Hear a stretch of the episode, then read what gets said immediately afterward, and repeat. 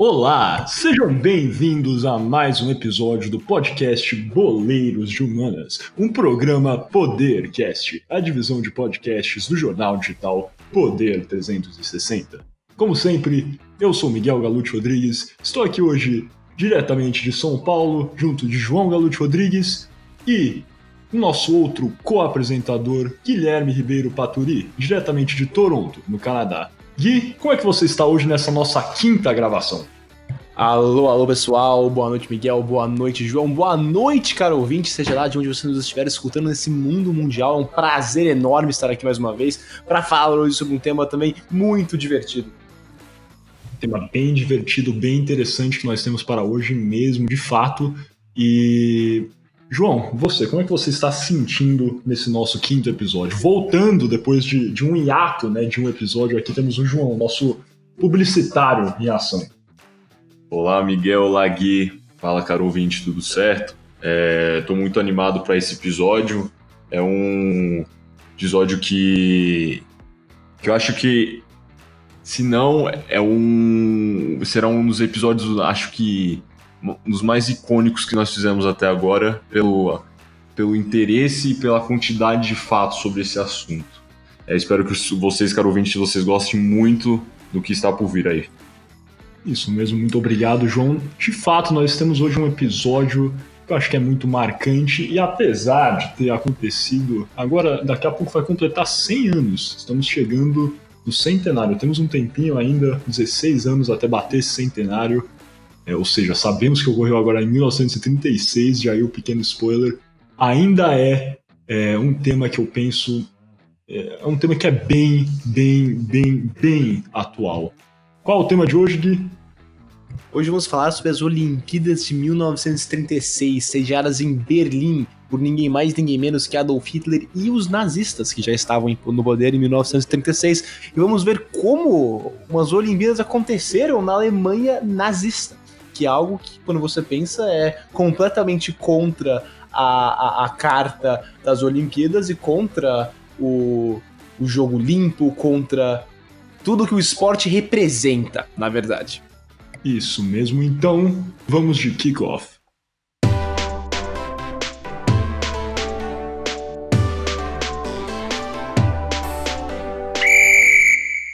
Então vamos começar aqui o nosso kickoff, lembrando mais uma vez que você está ouvindo o podcast Boleiros de Humanas, um programa Podercast, a divisão de podcast do jornal digital Poder 360. Para começar a falar aqui do das Olimpíadas de 1936, vamos começar falando de por que Berlim foi escolhida como a sede dessas Olimpíadas. Porque como um país dominado pelos nazistas, que somente três anos mais tarde começaria uma das mais devastadoras guerras do século XX, teve a honra de sediar o maior evento esportivo do mundo.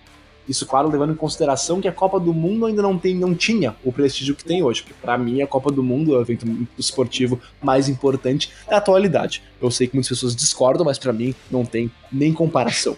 Mas, como quase tudo na história, a resposta para essa pergunta de por que Berlim foi escolhida, a resposta não é fácil. Então, na 28ª sessão do Comitê Olímpico Internacional, que foi sediada justamente em Berlim em 1930, 14 cidades anunciaram que tinham a intenção de concorrer pela vaga de anfitrião para os Jogos de 36. Porém, o voto em si aconteceu um ano mais tarde, na sessão do Comitê Olímpico Internacional de 1931, agora em Barcelona. E como mencionado anteriormente, 14 cidades estavam brigando pela vaga de anfitrião, mas as seguintes 12 cidades decidiram deixar de concorrer poucos dias antes do plenário do COI. As cidades que deixaram de concorrer foram Alexandria, no Egito, Budapeste, da Hungria, Buenos Aires, Colônia, na Alemanha, Dublin, Frankfurt, Helsinki, da Finlândia, Lausanne, da Suíça, Montevideo, Nuremberg, na Alemanha, Rio de Janeiro e Roma. E com isso só restaram Berlim e Barcelona disputando essa vaga. Mas, para detrimento de Barcelona, a Segunda República Espanhola havia sido declarada dias antes desse congresso da COI, e isso trouxe uma incerteza política muito grande ao país ibérico. E sem dúvida, esse fato influenciou muitos congressistas a não votarem em Barcelona como sede. Então, Berlim foi eleita como sede dos Jogos de Verão e de Inverno de 36 no primeiro turno de votação, com 43 votos. Barcelona, por sua vez, obteve 16 votos, mas houveram também 8 abstenções. E é um importante postular nesse ponto que Adolf Hitler ainda não tinha chegado ao poder, não é mesmo, Miguel? Ainda estava, na, nós estamos no período da República de Weimar na Alemanha. Justamente, Gui, ótima introdução aqui. É importante ressaltar né, que os Jogos Olímpicos é, de 1916, eu acredito, iam ser sediados em Berlim. Entanto, isso não ocorreu, claro, porque, como vocês sabem, né, pela data, é, o mundo já estava em, na, no período da Primeira Guerra Mundial. Assim, os Jogos Olímpicos foram cancelados, como também já cobrimos é, em nosso primeiro episódio. Se você não ouviu, dá, dá uma checada no episódio sobre a Covid-19 e a pandemia é, da gripe espanhola, lá falando sobre o cancelamento dos eventos esportivos é, à época. Mas, no caso, as Olimpíadas de Berlim de 1916 foram canceladas por causa da Primeira Guerra Mundial e em 1931 é, ficou decidido que Berlim sediaria as Olimpíadas de 36. Como o Gui abriu aqui, é, o Adolf Hitler de fato ainda não é, sentava né, na cadeira é, de chanceler do, do Estado alemão. É, a Alemanha, naquele ponto, na verdade, pós é, Primeira Guerra Mundial, era a República de Weimar. Como alguns ouvintes já devem saber, a República de Weimar foi é, um Estado bastante progressista na época, um Estado que tem uma Constituição que até hoje é estudada é, por teóricos do direito constitucional por ser bastante avançada para a época, em termos de direitos trabalhistas, direitos iguais é, entre os gêneros. Então, é, imagino que vendo o, a, a Espanha em um período conturbado político e vendo a Alemanha, né, um país que tinha passado por todo o problema na primeira é, guerra mundial, agora se reerguendo, por mais que tivesse alguns problemas econômicos, claro, que todos sabem da da inflação, os, os, problemas da República de Weimar, era um país que, ao, ao menos no campo das políticas sociais, é, era bem visto no momento. É, então, é, é, é, importante ressaltar né, que, que o, o, o Hitler, é, nessa época, não tinha esse domínio. Né? Então, a, a, doutrina nazista, na época, não chegava é, ao, a, ao cume né, da, da República de Weimar, não é isso mesmo, Gui? Exatamente, exatamente. Então, na, nas datas dessa sessão de votação do COI, que foi em Barcelona entre 25 e 26 de abril de 31, como você disse, Miguel, o chanceler não era o Adolf Hitler, e sim o Heinrich, Brüning. Desculpa, estou aqui mutilando a língua de Goethe, mas é o que vai dar para fazer hoje. Do Partido do Centro, ele era esse é, Heinrich Brüning, que era o chanceler alemão. E, e, como ainda estamos, como o Miguel falou, no período da República de Weimar, o chanceler servia como chefe de governo, o que era uma posição basicamente, queria dizer, chefe ou líder dos ministros. No Brasil não tem muito essa posição, mas uma equivalência, um paralelo que podemos fazer é com o chefe da Casa Civil, que seria uma espécie de líder dos ministros. Mas o líder do executivo, então, da República de Weimar, ou seja, o chefe de Estado, quem realmente manda, era Paul, Paul von Hindenburg que era um herói de guerra da Primeira Guerra Mundial e realmente era um herói alemão que gozava de enorme popularidade e simpatia no país.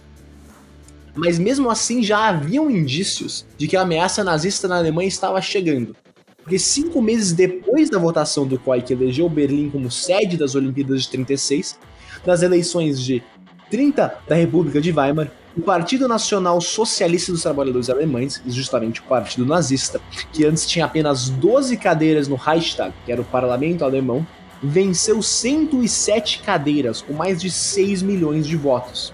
Então o partido nazista presidido por Hitler se tornou de uma vez só o segundo maior partido no parlamento, atrás somente das 143 cadeiras de 8 milhões de votos conquistados pelo Partido Social Democrata de centro-esquerda.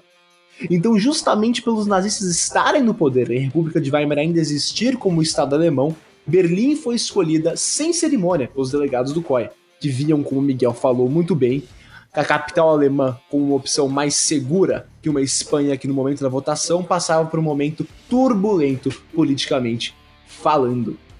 É justamente, né?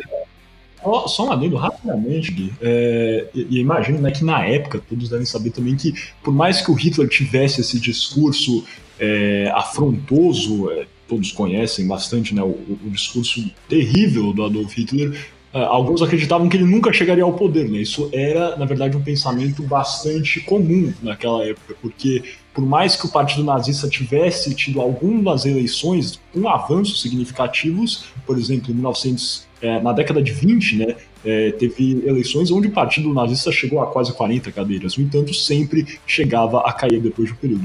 Assim, essa eleição né, é, de 1930, é, 1930, na verdade, foi um golpe que pegou alguns de surpresa, mas não acreditaram que isso era uma onda que, que seria duradoura, né, na verdade. Então, por isso dá para entender até é, o porquê do COI é, sentir tanta confiança em escolher Berlim como a opção é, sede dos Jogos de 1936. É, dois anos após né, a eleição de Berlim como sede dos Jogos, é, eventos políticos muito importantes começaram a, a borbulhar né, dentro da Alemanha.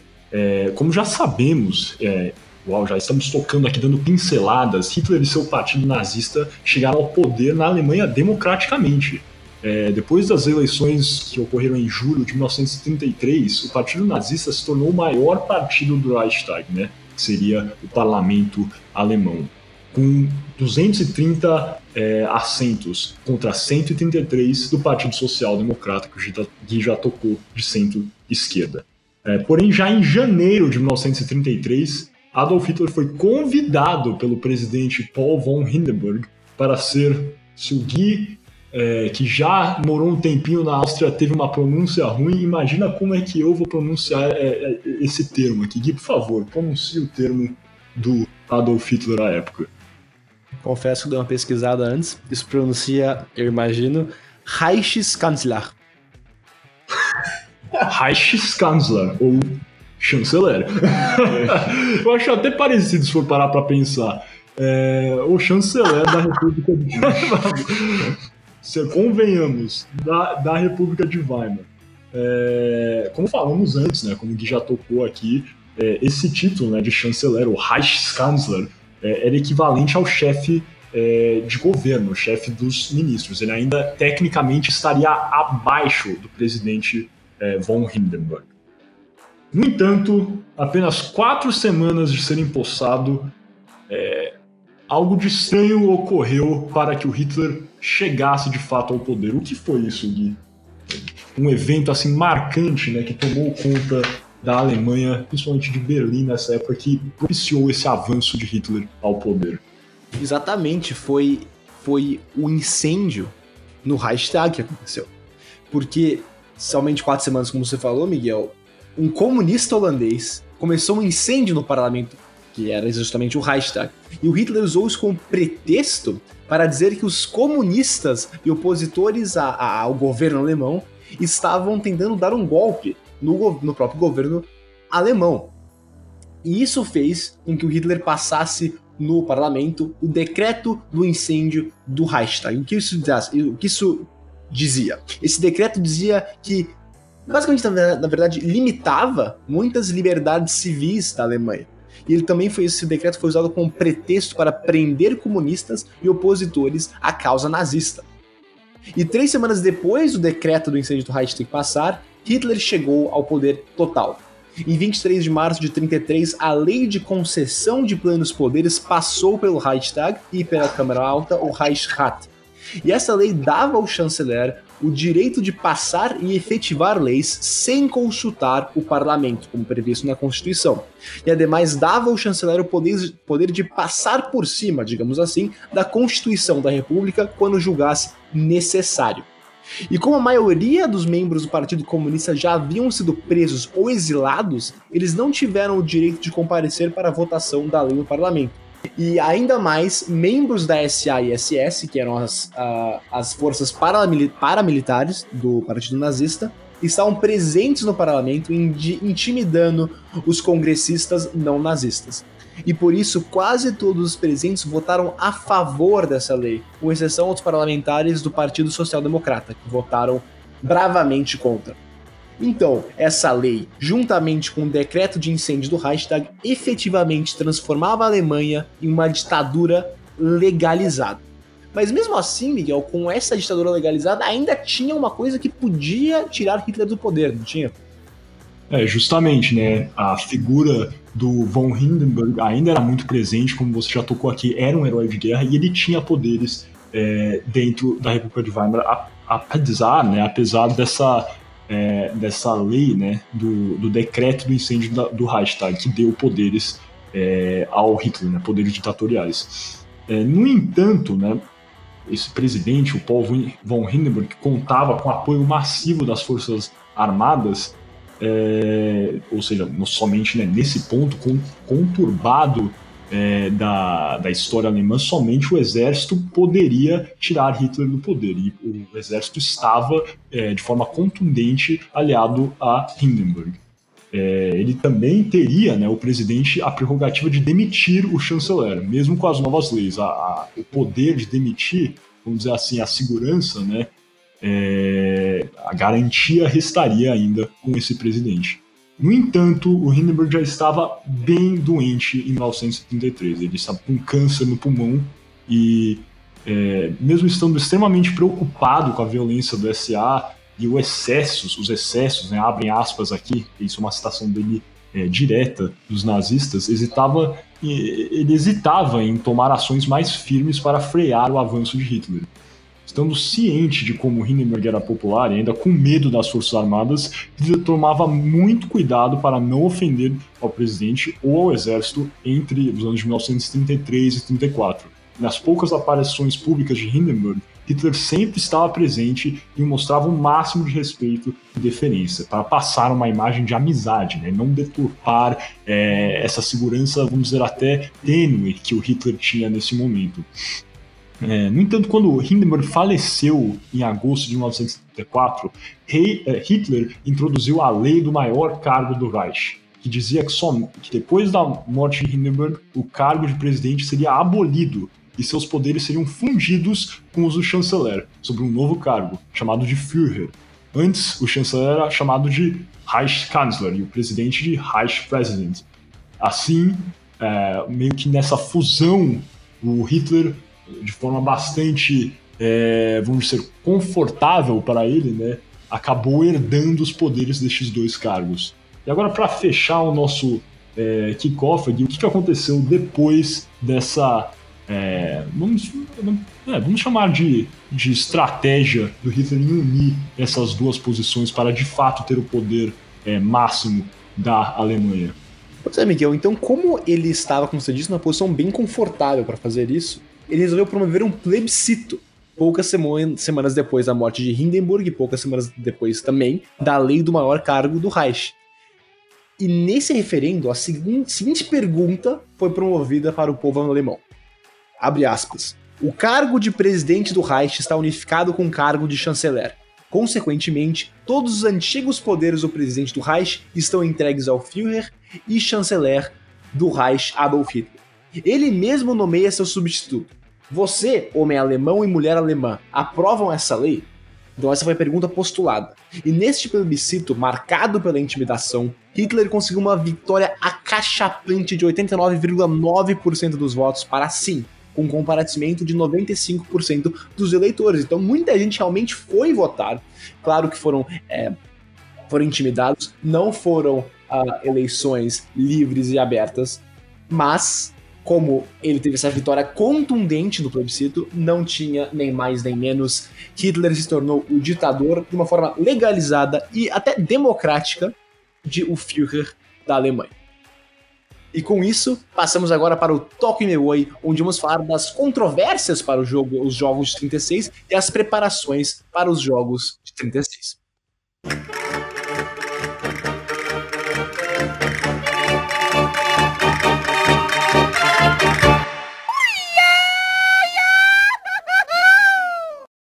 Vai começar agora o nosso próximo bloco, o Toco e Me Voe.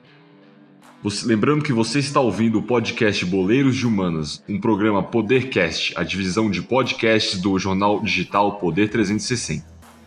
Nesse bloco vamos falar um pouco sobre a preparação para os Jogos de Berlim.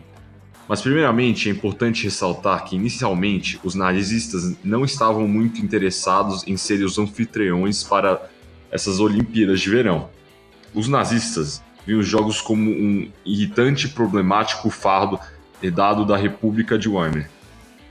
Os ideológicos da, do partido rejeitavam o movimento olímpico pelo seu internacionalismo, algo que era completamente é, odiado pelos nazistas, claro, e, o, claro, o pacifismo. Ademais, o COI estava muito preparado com, com as políticas abertamente antissemitas dos nazistas e falava internamente muita é, em mudar a sede das Olimpíadas. Por isso, é, existiam dúvidas se os jogos iriam mesmo acontecer em Berlim ou não na época, né? Porém, Hitler decidiu não cancelar os jogos, apesar de não ser grande entusiasta do esporte. O assunto quase não é mencionado em um livro, do seu livro de Mein Kampf. O Führer foi é, convencido por seu, seu ministro da propaganda, Joseph Goebbels, que os Jogos Olímpicos de Verão eles seriam como um, uma forma de fazer propaganda é, mostrando ao mundo né, a, vi, a vitalidade alemã e a, su, a superioridade e a capacidade da, é, de organização do país.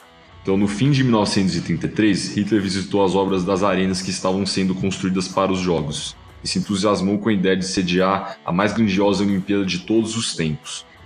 Por isso, Adolf Hitler, antes desinteressado nos Jogos, deu apoio total de seu governo para a realizada dos Jogos, separando 20 milhões de Reichsmarks para investir nos Jogos. Porém, a comunidade internacional ainda estava preocupada com as políticas racistas da Alemanha de Hitler. Por isso, em meio à previsão da comunidade internacional e do COI, Entretanto, Hitler declarou que atletas judeus seriam bem-vindos na Alemanha. Ademais, o Führer aceitou, por, es por escrito, que judeus alemães poderiam figurar na delegação de atletas da Alemanha. Exatamente. Tinha essa pressão enorme, enorme mesmo, para não necessariamente que judeus uh, pudessem figurar em equipes de outros países, isso já era mais ou menos aceito mas tinha uma pressão enorme para que o Hitler deixasse judeus alemães figurassem na equipe alemã. E mesmo com, com isso que o João falou, de ter tido essa declaração por escrito do Hitler, que judeus alemães estavam autorizados a figurar na delegação alemã, mesmo assim, muitos não acreditavam que isso realmente ia acontecer e acreditavam que os nazistas estavam mentindo. E a Associação Olímpica dos Estados Unidos, por causa disso, chegou a seriamente cogitar não participar, participar dos Jogos caso atletas alemães de origem judaica não tivessem tratamento igual a todos os alemães. Então foi somente depois da visita de Avery Brundage, que era o presidente da Associação Olímpica dos Estados Unidos, quando esse cara, quando esse eles presidente viajou à Alemanha, e nessa viagem ele confirmou que não havia nenhum impedimento para judeus figurarem na delegação alemã. Foi somente depois dessa viagem que os Estados Unidos decidiram realmente mandar uma delegação a Berlim. Mas essa visita do Brundage para a Alemanha foi completamente programada pelos nazistas. O presidente da organização, da associação, desculpa, do Olímpica dos Estados Unidos, que visitou a Alemanha, foi monitorado em todos os momentos da viagem. Ele não pôde falar com atletas judeus privadamente, tinha sempre um agente nazista perto dele, e ele, como não entendia alemão muito bem, dependia de tradutores que eram, obviamente, do próprio partido nazista. Então, qualquer conclusão que o Brundage tirou dessa viagem era nula, porque ele não pôde tirar conclusões reais do qual era a situação em loco. Então, mesmo que essa visita tinha sido suficiente de uma maneira para convencer a Associação Olímpica dos Estados Unidos que a palavra de Hitler estava sendo cumprida, o New York Times questionou duramente a decisão de ir da, da, dos Estados Unidos irem para Berlim. E já se falava um pouco sobre um possível boicote mas foi no meio de 35 que essa campanha realmente tomou uma proporção muito maior, já que se existia movimentos para boicotar as Olimpíadas não só nos Estados Unidos, mas no Canadá, no Reino Unido e na França, não é, Miguel? É justamente isso. É, você contando essa história, eu conhecia já um pouco, mas cara ouvinte, para vocês que gostam de assistir filmes, são um pouco adepto dessa cultura, também acho que se assemelha um pouquinho aqui, fazendo uma, uma referência à cultura pop, é aquele filme do Seth Rogen, ah, bem é, contestado na época, onde eles fazem aquela sátira do governo da Coreia do Norte, né? Onde aquele personagem vai fazer uma entrevista com Kim Jong-un e ele é completamente guiado, sempre vendo coisas que ele acha que é ótima, mas eu acho que foi parecido, né? Com o que o nosso querido Burnage viu quando ele foi à Alemanha nazista. É, só pôde falar com quem era permitido, só viu coisas que o Hitler, né, o partido nazista em si, queria que ele visse para que os Estados Unidos aprovassem as Olimpíadas em Berlim. É, de fato, como o Gui já começou aqui a introduzir, em 1935 começou essa forte campanha para que houvesse o boicote das Olimpíadas. É, Brundage era completamente contra esse boicote, né? Obviamente, ele tinha feito essa viagem, então para ele não tinha o menor problema. Né? Ele viu e, e, pelo que ele pôde prescrutar, é, não existia é, qualquer é, divisão entre os atletas, o tratamento né, diferente né, entre os atletas judeus e outros nacionais é, alemães. Assim, o Brundage afirmou que, aqui abrem aspas, esporte e política não se misturam. O boicote dos Estados Unidos era o mais importante e preocupante para a realização dos Jogos. É, e assim, o Brundage foi bem sucedido em convencer os Estados Unidos a não boicotarem as Olimpíadas, sendo muito ajudado pelo fato de que os atletas estadunidenses estavam é, desesperados para irem a Berlim. É, então, nesse ponto, já que os Estados Unidos decidiu participar, outros países que também estavam cogitando a não participarem acabaram indo na onda, aqui usando aquele jargão clássico que a gente fala que não gosta de usar, mas fazendo aquela brincadeira dos Estados Unidos é, e partiram para as Olimpíadas de Berlim. No entanto, aqui é talvez um dos pontos mais importantes e, e mais curiosos desse nosso episódio, cheio de curiosidades, é o governo espanhol sim decidiu boicotar as Olimpíadas de Berlim e chegou até a planejar um evento paralelo em protesto, né, uma forma de afrontar é, as Olimpíadas de Berlim as chamadas Olimpíadas Populares, que seriam disputadas em Barcelona no mesmo verão, em 1936. Esse evento chegou a ser apoiado pela União Soviética, liderada por Joseph Stalin, mas acabou não acontecendo, que a Guerra Civil Espanhola estourou em julho de 1936. Mas, para piorar ainda a situação que já era difícil, Hitler mandou as forças armadas alemãs remilitarizarem a Renânia, algo estritamente proibido pelo Tratado de Versailles. O Führer assumiu que essa violação flagrante do tratado não colocaria os jogos em risco. E, incrivelmente, ele estava certo, não é, Gui? Exatamente. E, e, mas também é importante frisar que, que mesmo com os nazistas prometendo que judeus poderiam judeus alemães poderiam figurar em sua delegação para as Olimpíadas, somente uma atleta não uh, uma atleta que tinha origem judaica integrou a equipe, a esgrimista Helene Mayer, que vivia nos Estados Unidos, não se considerava judia, era loira e, de acordo com o historiador Alan Gutman, mais, pare... aspas, mais parecia uma propaganda para a femi... feminilidade alemã.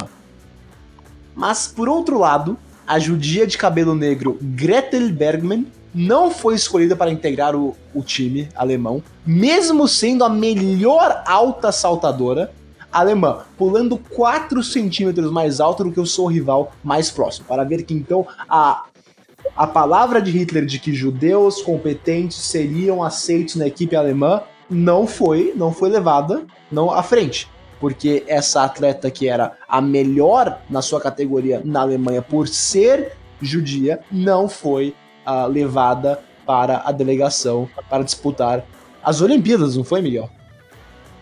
É isso mesmo. É, a Gretel Bergman, é, inclusive, que depois imigrou para os Estados Unidos em 1937, né, quando a situação estava de fato piorando é, na Alemanha nazista, até mudou seu nome para Margaret Lambert depois de se casar é, nos Estados Unidos, foi barrada de competir pelo seu país, por mais que tivesse interesse, porque é, um ano, a, na verdade, apenas um mês antes das Olimpíadas de é, Berlim, ela havia quebrado o recorde europeu do salto com vara. Assim, ela era grande favorita a conquistar uma medalha, talvez não de ouro, mas com certeza uma medalha nos Jogos Olímpicos de Berlim.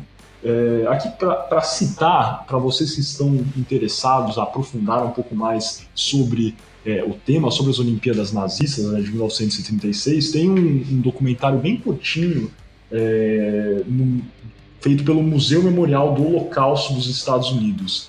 É, e por mais que tenha um pouco, claro, de viés, mas é, é importante assistir, é importante, eu acho que dá também é, importância a esse, a esse documentário, para não cometer uma redundância já cometendo. Mas né, nesse documentário eles entrevistam a Gretel Bergman e ela fala que abrem aspas. Eu teria sido uma perdedora de ambos os jeitos, né, se referindo a se ela tivesse participado das Olimpíadas ou não. Se eu tivesse competido e vencido, seria considerada um insulto à doutrina nazista. Como é possível que um judeu seja bom bastante para vencer as Olimpíadas? Com certeza teria de temer pela minha segurança, pelo restante da minha vida. Por outro lado, caso eu tivesse perdido, com certeza seria motivo de chacota. Ou seja, né, é nítido ver que como para Gretel Bergman agora, né, depois Margaret Lambert, é, era realmente uma situação onde ela perderia de ambos os jeitos. De um lado, é, ela seria odiada, né, seria por assim afrontar essa doutrina nazista, é, seria um mártir, né, eles com certeza iam atrás dela, isso é bem palpável, bem possível. E se ela tivesse perdido, era uma outra chacota, era gasolina para essa máquina de propaganda do Goebbels anti-judaica. É, não é, João? Ah, pode continuar, Gui. Você que já puxou aí, cara. Sim. É exatamente, não. Só para fazer uma intervenção rápida no que você está falando, Miguel. É, é, o fato que a Bergman, na verdade, era uma enorme exceção. Porque os judeus, mesmo com a palavra, de novo, com a palavra de Hitler, Alcoy, de que os judeus teriam, é, poderiam treinar e, e ir à equipe em, na mesma condição que qualquer outro alemão, isso não era verdade. Judeus não podiam frequentar clubes esportivos oficiais e então não tinham instalações adequadas para treinar. Isso fez com que muitos atletas judeus não atingissem seu potencial. E ademais, muitos atletas judeus eram, eram intimidados até pelos nazistas, pela SA e pela SS, para não competir. Então a Bergman é uma exceção sim, porque ela atingiu seu potencial mesmo com todo o aparato de Estado nazista contra ela. Porque muitos judeus não tiveram a oportunidade nem de atingir o seu potencial por, serem, por não poderem nem treinar, o que é o mais básico. É, de fato, é bem, bem revoltante a situação, né? E, e triste até ver que é, até uma, uma geração de potenciais é, medalhistas olímpicos foi perdida por essa política horrível, né? Da Alemanha nazista. João, alguma coisa para complementar Não. antes da gente passar aqui para o nosso arremate? Não, eu, o Gui falou um pouco, mas é, um pouco sobre a Greta, a gente, a gente viu muito pouco, a gente foi conhecer um pouco desse assunto, né? É, nos relatos que ela fez, é, que acho que foi em 1933, antigamente eles, é, obviamente ela, é, os demais judeus treinavam no mesmo clube de é, onde praticavam os esportes olímpicos, certo? É, em 1933 foram barrados pelo governo alemão, simplesmente é, receberam uma carta, ela relata isso, recebeu uma carta em casa falando que ah, você está fora do clube é, porque nós não podemos ter mais judeus e Heil Hitler. É, isso para eles, eles acabaram é, achando outras maneiras de, de treinar. O, eu sei que ela e o, seus companheiros judeus foram treinar num, num campo é, de plantação de batatas ali perto, onde ela morava na Alemanha. E foi assim que foi impressionante que ela, assim, mesmo assim, conseguiu, que igual o Gui falou, é, bater esse. conseguir ter um índice é, interessante para é, ser cogitada é, como representante do seu país. Mas infelizmente, né, a gente já sabe o que aconteceu. É, eu não sei nem se ela foi cogitada, sinceramente. Eu acho que era mais uma propaganda nazista falando que eles tinham uma grande esportista judaica, né, judia, e daí acabou que, na verdade, ela, ela era só um, peão nessa, nessa máquina né, é, propagandista nazista.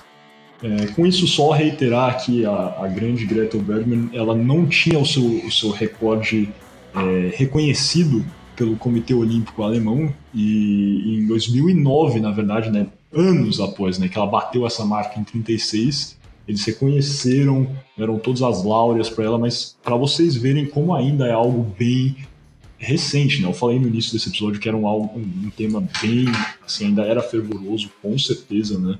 E só para você ver que demorou até 2009 para essa, é, essa atleta que foi muito importante nessa era por ter sido, é, assim, abriu de fato caminhos. O João viu aqui que ela superou todas as, as adversidades para treinar, mas é até chocante, né? Uma situação dessas que até em 2009 foi a data que ela conseguiu esse, esse reconhecimento.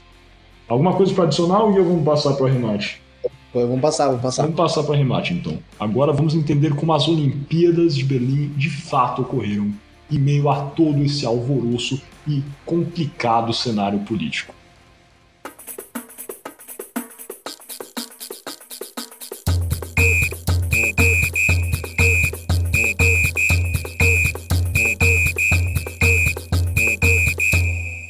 Voltando aqui agora com o nosso arremate, lembrando que você está ouvindo o podcast Boleiros de Humanas, um programa Podercast, a divisão de podcasts do jornal digital Poder 360. Relembrando até, porque faz um tempinho que não relembramos, eu sou Miguel Galo de Rodrigues, diretamente de São Paulo, com o João Galo de Rodrigues, e nós estamos hoje, como sempre, com o nosso outro co-apresentador, Guilherme Ribeiro Paturi, diretamente de Toronto, no Canadá.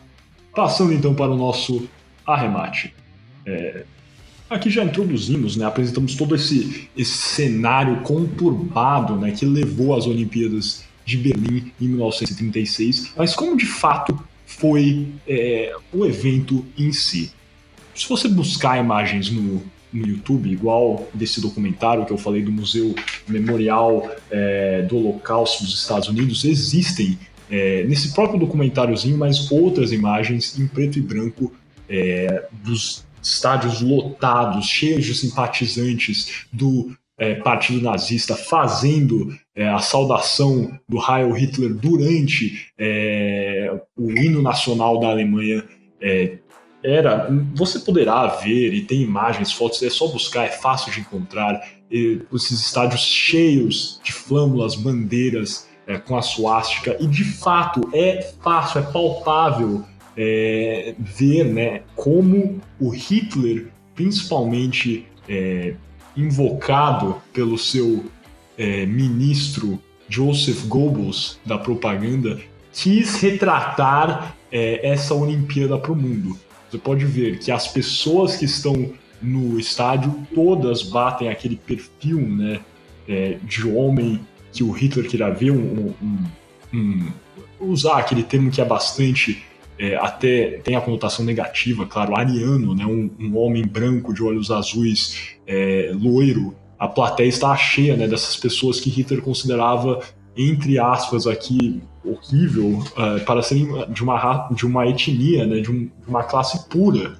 E é, era, era nítido como o Hitler e é, o Goebbels estavam né, jogando para essa doutrina que eles haviam construindo de forma é, tenebrosa, né, horrível, horripilante com o passar dos anos.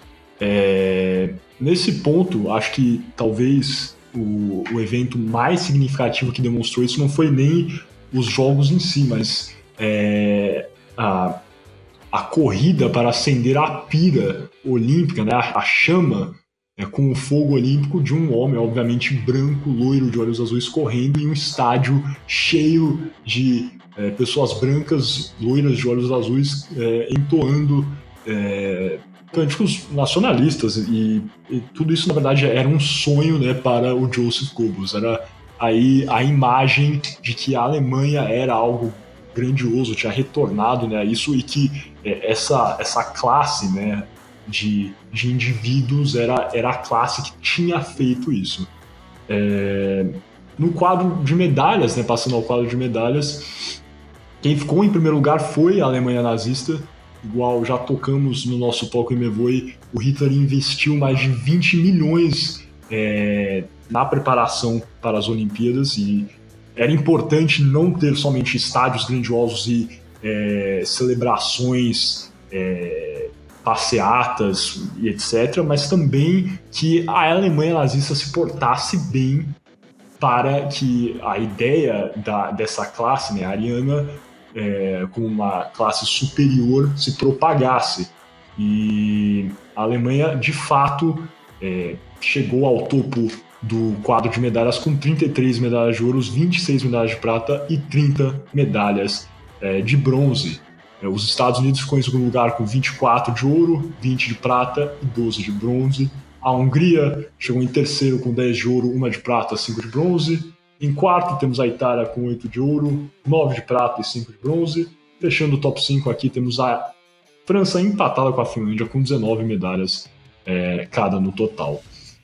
É, mas é justamente isso. O Hitler, acho que muitas pessoas aqui, vamos entrar, vou passar para o João daqui a pouco para falar talvez sobre o personagem no nosso mundo ocidental e que ficou marcado na história, né? O, o, o Jesse Owens, atletista americano, é, porque ele, de fato, a, investimento massivo naquela época era no, no espor, nos esportes ligados ao atletismo. Né? O atletismo era o grande esporte olímpico, então nitidamente tudo estaria voltado para é, aquela modalidade. E como o João vai recontar aqui para a gente sobre o Jesse Owens, um homem negro americano que acabou vencendo, é, é fácil e é interessante, óbvio. Temos aí essa mensagem de como o homem negro sobressaiu e brilhantemente acabou com essa doutrina, a doutrina de ódio do Hitler. Mas eu acho que no geral, infelizmente, assim, se você for parar para pensar, foi algo bem positivo para o Hitler e o Goebbels no geral, porque eles tiveram é, eventos grandiosos com várias pessoas entoando cânticos nazistas, nacionalistas, é, flâmulas com a suástica, bandeiras sendo hasteadas, isso sendo gravado para o mundo inteiro. E o mundo vendo né, essa demonstração de poder do Hitler. Mais do que qualquer coisa, foi uma demonstração de poder. Em 1976, pare para pensar, foi só alguns an anos antes do estopim da guerra.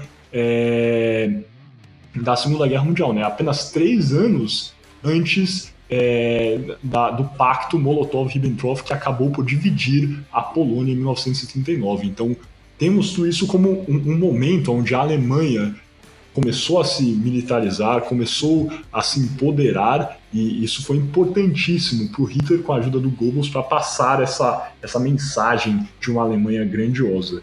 Eu acho que isso é ainda mais alçado pela frase, eu vou é, citar aqui desse documentário é, de novo do Museu Memorial do Holocausto, da diretora desse museu, a, a Sarah é, J. Bloomfield, que ela fala que essas não eram as Olimpíadas é, de Berlim, elas eram as Olimpíadas nazistas. Eu acho que uma frase tão simples aqui, a gente estava falando no intervalo sobre é, outro filme, Forrest Gump, onde ele fala que a vida é uma, é, uma caixa de chocolates, né, uma caixa de bombons. Às vezes são essas frases mais simples que, que de fato pegam o contexto maior que na, de, de, verdade e no, no, coração dessa história, isso foi uma demonstração de como o Partido Nazista estava se empoderando, se sobressaindo e o que deveria ter sido visto como um grande aviso para a, comunidade internacional foi até exaltado, né? Eu diria. Concorda, Gui? Antes de passarmos ao João para falar sobre o Jesse Owens? Eu concordo, concordo muito com Assina embaixo tudo você falou, inclusive não tem nada a adicionar. João, por favor. Vamos lá então, João, Jesse Owens. É... James Cleveland Owens, mais conhecido por Jesse Owens, ganhou esse apelido na sua infância. É... Por, ter, por ser sempre chamado, se chamar de JC. É... Na sala de aula, a professora perguntou o nome dele. No primeiro dia de aula, ele falou JC, ela entendeu Jesse e ficou Ali então nasceu o nome Jesse Owens, que ia continuar, é, que esse nome ninguém sabia na época, mas ia marcar é, o esporte é, olímpico como um todo. Ele, ele veio de Oakland, é, Oak, Oakville, Alabama, nos Estados Unidos. É, sempre foi muito é, foi muito humilde, só que conseguiu é, estudar e, por volta de seus estudos na, na é, universidade, ele conseguiu praticar o, o, esporte de atletismo. Assim, com 20 anos, ele conseguiu é, obter o índice para chegar nas Olimpíadas de Verão e, com 21 anos completados, é, participou das Olimpíadas de Berlim. Nas Olimpíadas de Berlim, é, Jesse Owens conquistou as medalhas de ouro. Quatro medalhas de ouro, foi o primeiro atleta americano na história a conseguir quatro medalhas de ouro em uma edição é, de Olimpíada. É, as medalhas foram dos 100 metros rasos, 20, é, 200 metros rasos, é, revezamento de 10, é, 4, é, 4, desculpa, não revezamento, foi 4 por 100 metros rasos e salto em distância. É, existe uma polêmica por trás de tudo isso, é, que falam que o, que o Hitler recusou a cumprimentar Jesse Owens é, após sua vitória. Mas na verdade o que foi, alguns relatos falam, é, foi que Hitler no primeiro dia, no primeir, metade do primeiro dia de competição, é, apenas cumprimentou os atletas é, alemães que ganhavam. E ele recebeu um uma comunicado do COI que ou ele cumprimentava todos atletas ou ele cumprimentava nenhum. É, ali então vocês podem imaginar que Hitler, por, seu, por tudo que ele acredita, ele decidiu é, em não cumprimentar mais ninguém pro restante das competições. É, e existiu essa controvérsia e mas foi, foi, alguns relatos falam que isso que foi o que aconteceu. Um fato interessante dessa sobre Jesse Owens, na época o, é, os irmãos Dassler, é, especifico, é, especificamente nesse caso Adi Dassler, é, um dos fundadores da marca Adidas, é, foi é, a Berlim para conseguir alguns atletas para usarem é, produtos da marca das três listras. Abordou Jesse Owens, Jesse Owens gostou é, do produto e acabou ganhando é, as quatro medalhas usando os, o tênis né, das três listas da Adidas. Obviamente popularizando a marca é, ali que ele usou. É, também foi uma coisa de sorte, né, de ter escolhido o atleta certo. E foi ali que popularizou, é, começou é, muito é, impulsionar o nome da marca no mercado europeu mundial. Sendo que foi a primeira Olimpíada, é, não sei se vocês já, é, acho que não comentaram, que foi a primeira Olimpíada a ter, a ter sido televisionada. É, isso, em questão da Adidas, foi algo muito, eu diria, que foi algo muito. Ele deve ter ficado sentido. É, uma, foi uma controvérsia, por a Adidas depois foi, virou. É, o, é, claro, os Dacia viraram aliados de Hitler e mas isso foi completamente é, uma ação contra. Ele, ele deu os tênis, é, o material que é, Jesse Owens usou para ganhar e comprovar que é, todo esse, a, esse, esse idealismo nazista é, não, era, não é verdade, que, é, que um atleta negro é, com certeza tem a mesma é, habilidade e potencial como qualquer outro atleta. E acho que é isso, se vocês quiserem pontuar mais alguma coisa. É, eu acho que sobre o Jesse Owens, né, é só importante tocar que eu acho que essa foi uma vitória para a humanidade mesmo, né? Exato. Quando eu falo que é uma coisa atual, é, o, o Jesse Owens não só desafiou essa, essa cultura de ódio, essa doutrina horrível nazista, mas também acabou desafiando é, a segregação racial nos Estados Unidos. Né? 1900, se hoje em dia né, nós ainda temos nos Estados Unidos esse, esse racismo estrutural, em 1936 era de fato uma situação é, insuportável. E o Jesse Owens foi um grande marco para isso, eu gostaria de dizer. Né? Ele, ele, ele é um ídolo nessa área e até hoje eu acho que podemos lembrar né, dessas pessoas, desses e é o motivo até que a gente faz esse podcast, né, para entender como o esporte pode ser um fio condutor da história. E o Jesse Owens eu acho que é um dos grandes homens de nossa história, porque, né, pelo que ele fez, É, muitos falaram para ele boicotar a Olimpíada de Berlim, que ele não deveria atravessar o Atlântico para competir é, nessas Olimpíadas nazistas, mas ele foi lá e, aqui abrindo outras aspas, ele, ele falou que por que ele deveria se preocupar com Hitler se em 10 segundos ele venceria e teria o clímax de sua carreira. E ele sabia disso, ele era, é, ele era bom assim. E eu acho que a gente tem que enaltecer e sempre relembrar dessas, desses pontos é, positivos. E o Jesse Owens certamente é um desses. É uma, uma coisa que aconteceu. O Jesse, ele, ele era, após de suas medalhas, ele ganhou muita popularidade pelo público alemão, que o adorava, cantava o seu nome nas arquibancadas, isso que deixava Hitler é.